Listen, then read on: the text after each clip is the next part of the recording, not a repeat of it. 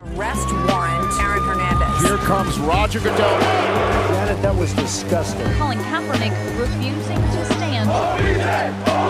Greatest comeback in Super Bowl history. Hallo und herzlich willkommen zu einer neuen Folge des NFL Boulevard im Rahmen des Footballerei Frühstückseis an diesem Mittwoch, den ich auch heute selbstverständlich nicht alleine bestreite, sondern vor allem für dich und mit dir, Matthias. Moin, Matthias. Moin, Kutsche. Matthias Gindorf ist heute wieder mit dabei. Darüber freue ich mich sehr. Ihr kennt ihn aus dem Radio vom RBB. Ihr kennt ihn aus dem TV beziehungsweise aus eurem Laptop als Experte aus der, in der Endzone auf The Zone und ihr kennt ihn auch als Schreiberling beim Blog beim football.de. Matthias ist der ideale Gesprächspartner heute, weil wir erfüllen einen Wunsch mal wieder von euch. Ähm, nach der großartigen Performance äh, von Brock Purdy haben mir einige von euch geschrieben. Mich würde ein Boulevard interessieren über die Historie von Mr. Irrelevant. Wie kommt es eigentlich zu diesem Titel? Äh, wer war es bisher alles schon? Könnt ihr da nicht ein bisschen tiefer einsteigen? Fand ich gut. Und dann, ich habe es dir schon gesagt, Matthias, habe ich gesehen, dass du vergangene Woche bereits einen Blogartikel darüber geschrieben hast. Und dann dachte ich, na, das ist ja perfekt. Ein guter Vorschlag. Und ich habe offenbar einen guten Gesprächspartner, der schon drinsteckt in der Materie. So war das. Letzte Woche hattest du auch, wie haben wir es formuliert, ähm, du fühlst, äh, was die Leute morgen erst denken, quasi das ist, glaube ich, von meiner Radio, äh, aus meinem Radiojob, dass ich dann ungefähr am Puls der Zeit sein muss, damit die Leute genau das bekommen, was sie beim Einschalten haben wollen.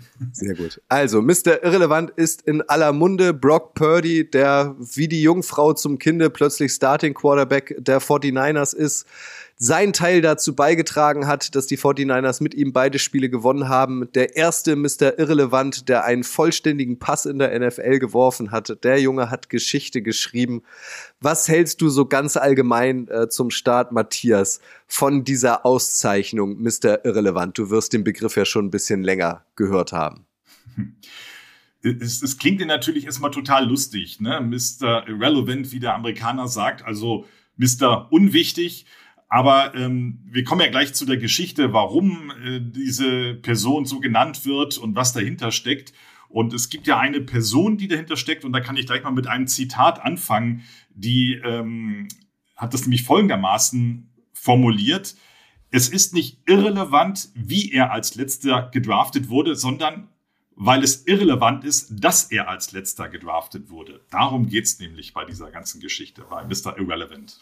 Genau, dieses Zitat, ich habe es auch gefunden, stammt von äh, Melanie Fitch. Das ist die Tochter von Paul Seletta und äh, der hat sich diese Auszeichnung 1976 ausgedacht, ist bei der NFL vorstellig geworden. Der damalige Commissioner fand die Idee gut und seitdem wird's in die Tat umgesetzt. Und das ist, glaube ich, ganz wichtig, Matthias, nochmal zu betonen. Da soll jetzt niemand an den Pranger gestellt oder ausgelacht werden, sondern es soll quasi deutlich damit gemacht werden, so wie die Tochter des Gründers es ja auch gesagt hat. Es ist völlig unwichtig, dass derjenige als letzter gedraftet wurde. Genau, also es geht ja um Paul Saletta, der damals 1976 die Idee hatte, dass der allerletzte im Draft das ist ja mal unterschiedlich gewesen. Dieses Jahr war es der, glaube 262. Es waren ja auch mal andere Zahlen, dass der letzte im Draft genauso gefeiert und bejubelt und im Mittelpunkt steht wie der allererste Draft-Pick. Und da ist dann diese ganze Geschichte ins Rollen gekommen, die jetzt dahinter steckt, hinter äh, Mr. Irrelevant und hinter dem, was Bob Purdy in diesem Sommer alles mitgemacht hat. Wobei man natürlich sagen muss, ähm, so vom sportlichen Niveau her wird sich der First Overall Pick also die Nummer 1 im Draft und die Nummer 282 äh, schon unterscheiden, weil äh, nichts, nicht umsonst wurde derjenige nicht als Nummer 1 ausgewählt. Das stimmt schon, aber man darf ja auch nicht vergessen, zwischen äh, den Leuten, die in den Draft wollen und die letztendlich gedraftet wurden, ist ja eine riesige Differenz. Es sind, ich weiß es gar nicht, zehntausende Spieler, die Lust und äh, den Traum haben, in die NFL zu kommen. Und letztendlich sind es knapp 260 und da sind immer noch 262 richtig, richtig gute Footballspieler und nicht irgendwelche dahergelaufenen Sportler, sondern es sind ja wirklich durchaus austrainierte Profis, die auch was erlebt haben und was erreicht haben. Genauso wie Brock Purdy, der ja auch eine College-Karriere hinter sich hat, die jetzt nicht so schlecht war. Definitiv, definitiv. Wir wollen euch jetzt in den folgenden Minuten ähm, so wahlweise ein paar Spieler vorstellen, die auch diese Ehre hatten, Mr. Irrelevant äh, geworden zu sein. Viele sind in der Versenkung äh, verschwunden, von denen hat man nach dem Draft eigentlich nie wieder was gehört. Äh, es gibt aber auch wirklich positive Beispiele, ähm, wie Brock Purdy zum Beispiel aus der Historie heraus, die durchaus ihren Weg in der NFL gegangen sind. Wenn wir das Feld chronologisch aufräumen, aufzäumen heißt es, aufzäumen wollen. Matthias, die allererste ähm, oder der allererste Mr. Irrelevant war ein gewisser Calvin Kirk, der war ähm, Wide Receiver. Wir bewegen uns im Draft 1976 und der wurde damals tatsächlich an ja. 487. und damit letzter Stelle von den Pittsburgh Steelers gedraftet, durfte sich aber Matthias ähm, über einige nette Präsente freuen. Ja, das ist nämlich genau das, was hinter der ganzen Rutsche steht. Es ist ja Mr. Irrelevant und derjenige genießt dann die Irrelevant Week, so heißt es dann. Also es gibt veranstaltet von der ähm, Irrelevant Corporation, heißt es, glaube ich, hinter Paul Seletto oder jetzt seiner Tochter, die das macht. Die laden den letzten Draft-Pick ein nach Kalifornien, nach Newport Beach hauptsächlich. Und da gibt es ein ganzes Wochenende richtig Spektakel. Da gibt's Golfturniere, Regatta, Volleyballturniere, viel Sonnenschein. Es gibt äh, Ausflüge nach Disneyland, was mir persönlich sehr gut gefallen würde. Ähm, also richtiges Sommerwochenende in Kalifornien mit allem drum und dran, wie man sich so vorstellt, mit Palmen, Strand, See und Bikini-Schönheiten. So steht es hier auch in den Geschichtsbüchern. Und letztendlich wird auch eine Trophäe verliehen, und zwar die Losman Trophy. Trophy oder Looseman ist einfach nur eine Anspielung auf Heisman Trophy, die der beste College-Spieler bekommt. Es wird natürlich ein bisschen anders geschrieben als High and Low. Der bekommt dann die Lowsman Trophy in die Hand gedrückt, ja, Mr. Irrelevant. Und genießt ja wirklich ein Wochenende im Fokus und wahrscheinlich auch alles live im NFL Network. Äh, diese Trophy finde ich auch sehr gelungen, weil die Heisman Trophy zeigt ja. ja einen Footballer, der den Ball sicher in der Hand hat. Und die, und die Lowsman Trophy zeigt einen Footballer, äh, der den Ball fallen lässt. Also das ist irgendwie auch schon sehr viel schwarzer Humor dabei, ne? Ja, total. Aber ich, ich finde es wirklich lustig, dass dann so viel draus gemacht wird und das dann auch äh, so abgefeiert wird. Und so hat man ja auch ein bisschen äh, Publicity und auch die Mannschaften stehen ein bisschen im Mittelpunkt, die äh, den Spieler jeweils stellen. Also das hat ja noch was. Und außerdem ist es wieder was, was die NFL ja gut macht. Es gibt ein bisschen Gesprächswert in der Pause. Wenn das alles im Sommer stattfindet, dann hat man ja auch wieder ein bisschen was gemacht, um im Gespräch zu bleiben, bevor dann die Saison anfängt im September. Und das kann die NFL ja wunderbar. Also sieben Monate Pause, die wir ja zwischen Super Bowl und neuer Saison haben, werden ja immer mit irgendwas aufgefüllt, dass wir uns immer daran erinnern, es gibt diese NFL und es ist immer was los. Ja, Storytelling kann die NFL par excellence. Und das sieht man ja auch jetzt an Brock Purdy. Das wird natürlich ausgeschlachtet. Also wer als an vorletzter Stelle gedraftet worden, wäre es auch eine Geschichte, wäre an 199. Stelle gedraftet worden, so wie Olle Brady damals, wäre es auch eine Geschichte. Aber das ist jetzt natürlich wie gemacht für die NFL. Jetzt rollen sie ihm natürlich auch den roten Teppich aus. Und das muss man ja auch sagen, Brock Purdy macht das überragend, ne? Ja, und was man vielleicht noch zum Draft sagen muss, ähm, dieser letzte Pick wird auch immer oder wurde lange Zeit von äh, Paul Saletta, der das Ganze ins Leben gerufen hat, auch immer verkündet. Ich glaube, bis 2013 oder so hat er es jedes Jahr gemacht. Er ist dann letztes Jahr leider gestorben und seitdem, äh, seitdem war es ja nur einmal, macht es jetzt seine Tochter, die dann wirklich immer den letzten Draft-Pick verkündet. Und es gibt auch ein ganz tolles Video davon bei YouTube, wie das jetzt beim vergangenen Draft abgelaufen ist. Und da war auch Stimmung in der Bude, obwohl ja schon 261 Leute vorher verkündet wurden. Und da ist ja auch schon ein bisschen Zeit vergangen bei dem Event. Also schaut mal rein bei YouTube. Wahrscheinlich, äh, Matthias, muss man einfach eingeben, Mr. Irrelevant 2022 und dann findet man das Video relativ schnell, oder? Oder auf beimfootball.de in unserem Artikel, da ist das Video auch drin, eingebaut. Noch besser. Beim football.de, das könnt ihr euch ja. auch gleich highlighten.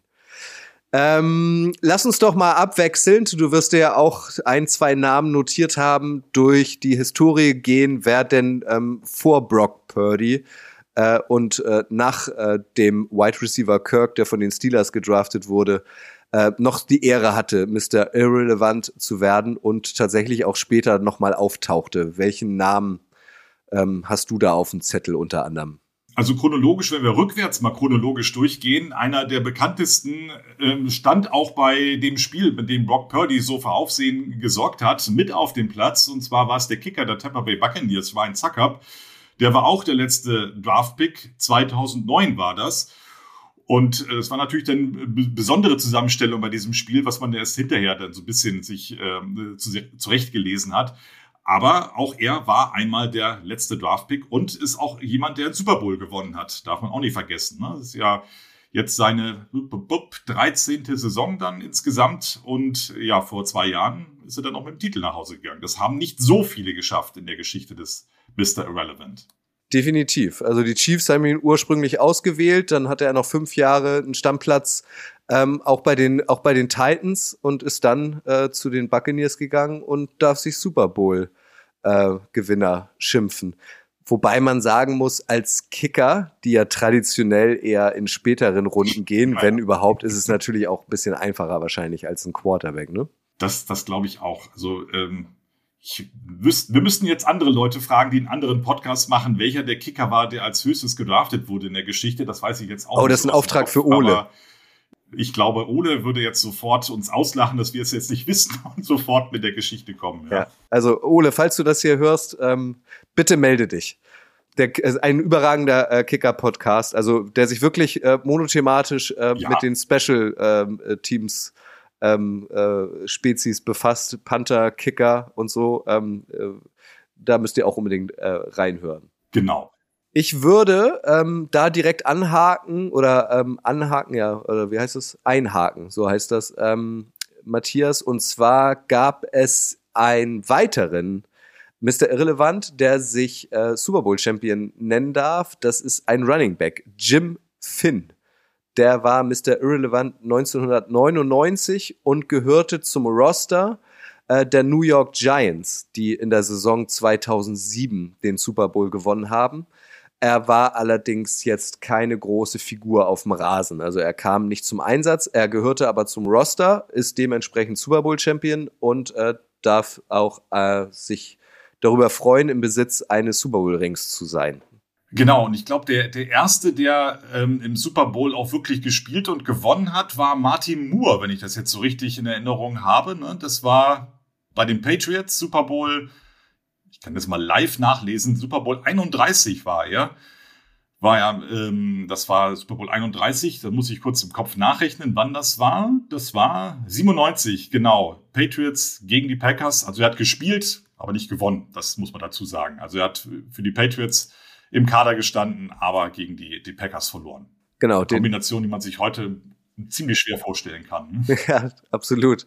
Aber den habe ich hier auch stehen. Linebacker Marty Moore ähm, bis in den Super Bowl gekommen als Mr. Irrelevant 1994 ähm, und dann, du hast es gesagt, 97 den Super Bowl aber verloren mit den Patriots. Hast du noch einen, ähm, der ein positives Beispiel ist? Weil ich hätte hier sonst noch ein negatives Beispiel. Aber das können wir uns ja noch ein bisschen aufsparen, falls du noch ein positives Beispiel in petto hast. Also äh, es gibt natürlich noch ein paar Namen auf der Liste, die äh, heute noch bekannt sind. Ein äh, Lay Crowder zum Beispiel, ne? Linebacker, auch wieder bei den Giants. Der ist ähm, 2020, genau, 2020 als letzter gedraftet worden.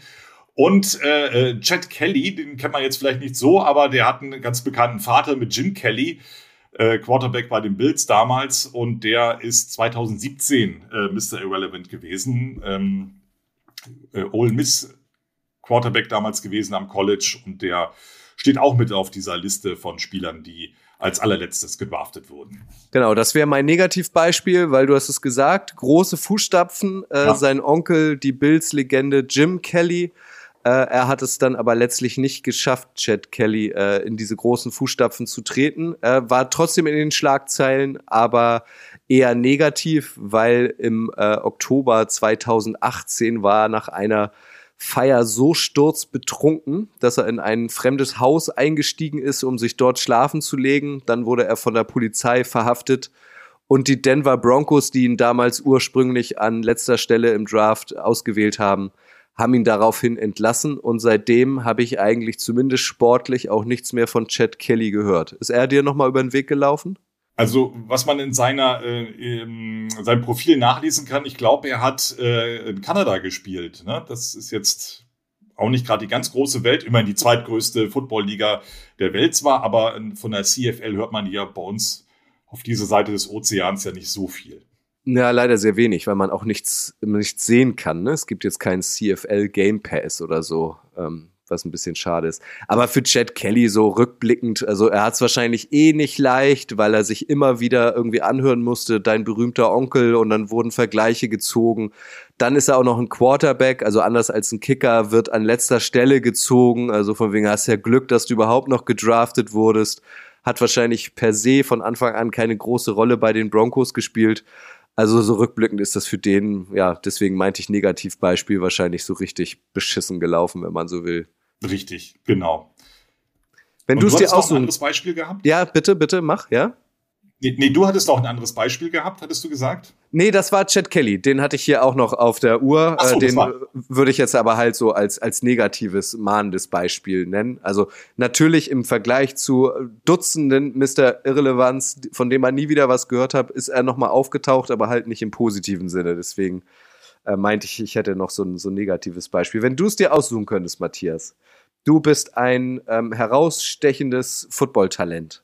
Würdest du gern als First Overall als First Overall gepickt werden, was bedeutet, dass du auf einen Schlag Multimillionär bist, was aber auch bedeutet, dass alle Augen auf dich gerichtet sind äh, und der Druck wahrscheinlich spürbar größer ist? Oder wärst du auch gern mal Mr. Irrelevant und wirst eine Woche eingeladen, kriegst geile Geschenke und kannst eigentlich nur positiv überraschen?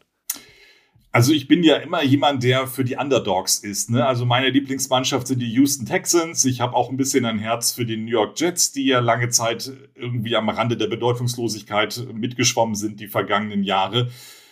Ähm, ich glaube, ich würde tatsächlich eher auf den, den, letzten Platz gehen als Mr. Irrelevant und äh, das süße Leben in Kalifornien genießen, bevor ich dann äh, als Multimillionär zwar als Nummer 1 Pick und dann trotzdem irgendwie verheizt werde in den Medien und ich glaube, ähm, das muss man auch können. Also das ist ja auch etwas, was die, äh, die College-Spieler auch eingeimpft bekommen, dass man auch den Umgang mit Medien und den Umgang mit dem öffentlichen Druck auch lernen muss und damit umgehen muss. Und das ist schon eine ganz heftige Sache. Also mir geht's ja schon manchmal auf den Geist, wenn ich irgendwelche schiefen äh, Social-Media-Kommentare lese und dann weiß ich nicht, was mit mir passieren würde, wenn ich dann äh, zwei Wochen lang Thema im NFL-Network bin und in sämtlichen Podcasts auseinandergenommen werde. Das ist natürlich eine mentale Sache, die man ordentlich aushalten muss. Und dann ist, glaube ich, der, der, der Spaß, den man hat als Mr. Irrelevant im Disneyland und am Strand von Kalifornien, als, darf man auch nicht vergessen, als junger Mensch, du bist ja dann auch irgendwie Anfang 20, wenn du dann äh, gedraftet wirst und nicht äh, Mitte 40, so wie ich. Ich glaube, dann wäre mir denn doch das das süße Leben für den Moment, wenn ich es mir aussuchen müsste, wenn es jetzt morgen wäre, dann würde ich doch lieber nach Kalifornien fahren als ähm, obwohl, warte mal eben, was erzähle ich denn da? Ich wäre ja als Nummer 1 Pick bei den Houston Texans. Das, das würde ja nicht ganz gut passen jetzt. Ja, das stimmt. Das ist deine. Mannschaft. Aber was du da sagst, äh, um ja, Nico Becks, um Nico Beckspin äh, zu zitieren, äh, fühle ich. Also ich, ich glaube, ich wäre dann auch eher lieber der in den hinteren Reihen als an, an vorderster Front. Ja, und ich glaube, man bekommt auch ein bisschen Geld auf die Hand, wenn man als 262. gedraftet wird. Also so schlecht wird das Leben nicht sein dann danach. Ja, und es kommt ja immer drauf an, ne? Also wenn man jetzt Trevor Lawrence zum Beispiel als Beispiel nimmt, ähm, der galt, glaube ich, schon in seinem Freshman-Year äh, am College oder wahrscheinlich schon an der High School als kommender First Overall Pick. Also der hatte wahrscheinlich jahrelang Zeit, sich darauf vorzubereiten wenn man dann aber Trevin Walker nimmt, den die Jaguars ähm, nach ihm auch wieder an erster Stelle genommen haben, der ähm, konnte sich wahrscheinlich nicht so lange darauf vorbereiten, weil er erst spät irgendwie auf, auf, das, auf den Radarschirm ähm, der Teams kam. Es, und dann kommt es natürlich auch natürlich drauf an, wie bist du aufgewachsen, aus welchen sozialen Verhältnissen kommst du, welches, welche Beziehung hast du zu Geld und so. Keine Frage. Ich habe ja noch nicht mal studiert, also ich könnte ja nicht mal irgendein College vorweisen. Also deswegen wäre ich, glaube ich, doch eher für den letzten Platz ganz gut geeignet. Ja, aber vielleicht solltest du dich irgendwie doch noch versuchen, da rein zu mogeln. Wir müssen mal mit Roger Goodell sprechen. Jetzt, äh, die Texans werden ja höchstwahrscheinlich den First Overall Pick haben. Deine Mannschaft. Vielleicht wirst du der Kicker, ja. Der als Position 1 oh. ausgewählt wird. Ich weiß nicht, was Ole dazu sagen wird. Ich glaube, das wird ihm nicht gefallen. Sunday Morning Podcast. Nee, nee, ich glaube, meine sportliche Karriere ist lange vorbei. Ich habe jetzt mit dem, was ich jetzt äh, außerhalb des Felds mache, genug zu tun und das macht auch Spaß. Ich brauche nicht mehr die Schuhe schnüren. Aber dann lass uns doch noch einmal die Gelegenheit nutzen, wo wir schon bei den Texans sind, die, über die wird ja viel zu wenig gesprochen eigentlich. Du warst am vergangenen Sonntag auch für die Endzone auf der Zone im Einsatz und hast das Chiefs-Texans-Spiel gemacht, was bekanntlich in die Overtime ging da wirst du rückblickend richtig mhm. froh gewesen sein, dass du dieses Spiel abbekommen hast, oder? Ja, also damit hat auch keiner gerechnet, dass es so ausgeht. Ne? Also wenn man sich die Statistiken vorher mal angeguckt hat und alles, was man so auf dem Papier miteinander vergleichen kann, waren ja die Chiefs auf Platz 1 mit Abstand und die Texans auf Platz 32 mit Abstand. Und klar, man rechnet damit immer äh, mit, dem, mit dem Shootout und mit dem richtig großen Spektakel und alles im Grund und Boden spielen. Und bei den Texans waren auch alle Offensivkräfte, die bisher richtig gut gespielt haben, noch verletzt. Und dann passiert, glaube ich, genau das, was wir an der NFL so lieben, dass dann trotz dieser Ausgangssituation denn der große Favorit irgendwie ins Schaukeln kommt und ins Wanken kommt und dann so ein Spiel passiert. Also ich, wusste gar nicht, was denn da los ist. Also klar, das waren jetzt nie so die abenteuerlichen Führungen, die die äh, Texans da ähm, geschafft haben. Das war ja immer nur ein Touchdown vorn und letztendlich mit der Overtime, das war schon, glaube ich, der große Erfolg. Aber man hat gesehen, dass die Texans sich nicht aufgegeben haben. Klar, man steuert hier ganz klar auf Platz 32 hin und auf den Draft-Pick Nummer 1. Aber die kämpfen trotzdem für ihren Trainer und für alle anderen, die mit auf dem Platz stehen, mit allen 53. Und das war wirklich äh, toll zu sehen. Und ähm, man probiert ja auch was. Ne? Also die spielen dann mit zwei Quarterbacks und wechseln da ständig durch. Teilweise standen ja auch beide auf dem Platz, einer als Empfänger und einer als äh, Passgeber dann. Das war schon interessant. Und bei den Chiefs, ich weiß nicht genau, was da los ist. Also es waren jetzt drei Auswärtsspiele in Folge und einmal verloren und zweimal jetzt nicht so richtig dominant gespielt. Da ist irgendwo auch ein bisschen der Wurm drin, glaube ich. Mal gucken. Aber mir hat Spaß gemacht, war ein aufregendes Spiel und es war so viel los und äh, Overtime natürlich sind immer spannend. Und ähm, ja, mal gucken, was denn aus den Chiefs wird, wenn es denn da jetzt sind ja damit in den Playoffs jetzt, trotz alledem. Mal gucken, wie weit es denn geht für Mahomes und Kelsey und wie sie alle heißen da sind die Ansprüche auf jeden Fall ein bisschen höher bei den Chiefs als bei den Texans, die sich aber bestmöglich verkaufen. Schuan Fatah, der Head Coach der Berlin Adler, hat letztens in einer Footballerei-Live-Sendung gesagt, schlechte Footballteams finden halt immer noch einen Weg zu verlieren. Das zeichnet sie aus. Ja, und hier, hier, hier gilt ja auch genau das, was ich anfangs sagte, äh, wenn Mr. Irrelevant Nummer 262 im Draft ist und er der 262 beste Footballspieler der Welt immer noch ist, der jetzt gerade gedraftet wird. Und alle, die bei den Texans auf dem Platz stehen, die jetzt zwar auf Platz 32 in der NFL sind, aber es ist immer noch die 32 beste Footballmannschaft der Welt und es gibt ja ein paar. Und das darf man auch nicht vergessen. Das sind alles äh, Profis durch und durch, die alle gewinnen wollen, die alle ihren Job gerne machen und auch ein bisschen Geld verdienen wollen. Und das ist ja nicht irgendwie 0815-Mannschaft, sondern immerhin noch eine von den besten überhaupt. Lass uns mal zurückkommen äh, zu Mr. Irrelevant. Ich gucke hier gerade mal, gegen wen die 49ers eigentlich spielen. Die spielen am Samstag unserer Zeit ähm, zu Hause gegen die Commanders. Meinst du, dieses Märchen ähm, um Brock Purdy geht jetzt zumindest bis Ende der Regular Season noch weiter? Und meinst du, dass er dafür gesorgt hat, dass diese Auszeichnung, Mr. Irrelevant, ähm, ähm, dafür sorgt, dass, dass die noch höher angesehen wird. Also, dass wir jetzt auch viel mehr in den kommenden Drafts darauf achten, wer denn eigentlich an allerletzter Position ausgewählt wird? Äh, das, das glaube ich schon. Also wenn das jetzt mit äh, Brock Purdy so weitergeht und die in den Playoffs auch ein bisschen was reißen, dann wird der Fokus natürlich auch im nächsten Draft auch auf Nummer 262 wieder sein. Das äh, kenne ich aus dem Mediengeschäft. So ist es halt, wenn irgendwo mal die Schlagzeile da ist, dann beschäftigt man sich damit auch eine Weile weiter. Und genauso gut wird es natürlich auch wahrscheinlich vorbei sein, wenn sie jetzt in den Playoffs in, den ersten, in der ersten Runde rausfliegen oder Brock Purdy ein richtig, richtig schlimmes Spiel macht, dann ist denn dieser Fokus auch wieder weg. Aber man muss ja auch mal sagen, was denn bei San Francisco so passiert, dass die jetzt eigentlich mit dem dritten Quarterback spielen und der äh, immer noch stabile Leistungen zeigt. Ne? Das ist ja bei anderen Teams durchaus anders. Wenn da mal die, die dritte Kraft aufs, aufs Feld muss, dann äh, sieht man da auch einen ganz anderen äh, Leistungsabfall. Und das ist ja, spricht ja auch für das, was da bei San Francisco gemacht wird im, äh, auf dem Offensivfeld. Dass die immer noch mithalten können und mehr als mithalten können, auch wenn Nummer drei spielt. Das finde ich super. Ja, wobei man ja auch sagen muss, jetzt ohne die Leistung von Brock Purdy schmälern zu wollen, aber ist natürlich auch irgendwie dankbar für diese Mannschaft zu spielen, weil er die Offense ähm, wie ein Trevor Lawrence zum Beispiel in, bei den Jaguars oder auch ein Quarterback bei den Texans jetzt nicht alleine tragen muss, sondern der hat ja hinter sich und neben sich ähm, so viele herausragende Offensivwaffen, ähm, dass er sich vielleicht auch mal ja. zurücknehmen kann und irgendjemand anderen einfach nur den Ball in die Hand drückt und es passiert trotzdem was. Das ist wahrscheinlich, also diese, diese, dieser gesamte Zusammenschluss Brock Purdy bei den 49ers, das, das passt halt irgendwie einfach. Und wenn ich das richtig im Kopf habe, so nach Stand jetzt, also wenn jetzt die Playoffs beginnen würden, würden die äh, 49ers gegen die New York Giants spielen. Das ist ja dann durchaus auch schon mal eine interessante Begegnung. Definitiv. Sehen, Daniel Jones gegen Brock Purdy. Darauf hat die Menschheit gewartet. Ja.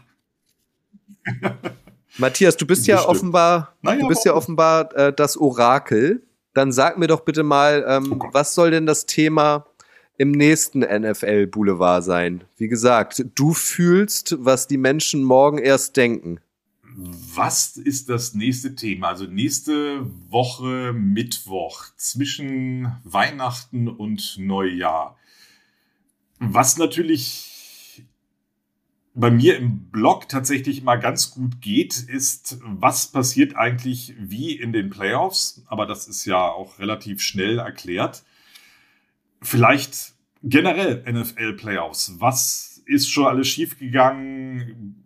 Überraschungen, ähnliches. Das könnte ich mir vorstellen, dass das ein paar Leute interessieren könnte. Gerade kurz bevor es losgeht. Wir haben dann noch eine Woche, es geht ja erst dann Mitte Januar los, weil die Woche 18 jetzt ja noch im Januar stattfindet. Aber äh, Playoffs und das ganze Konstrukt dahinter, das könnte jetzt mein Orakel sein.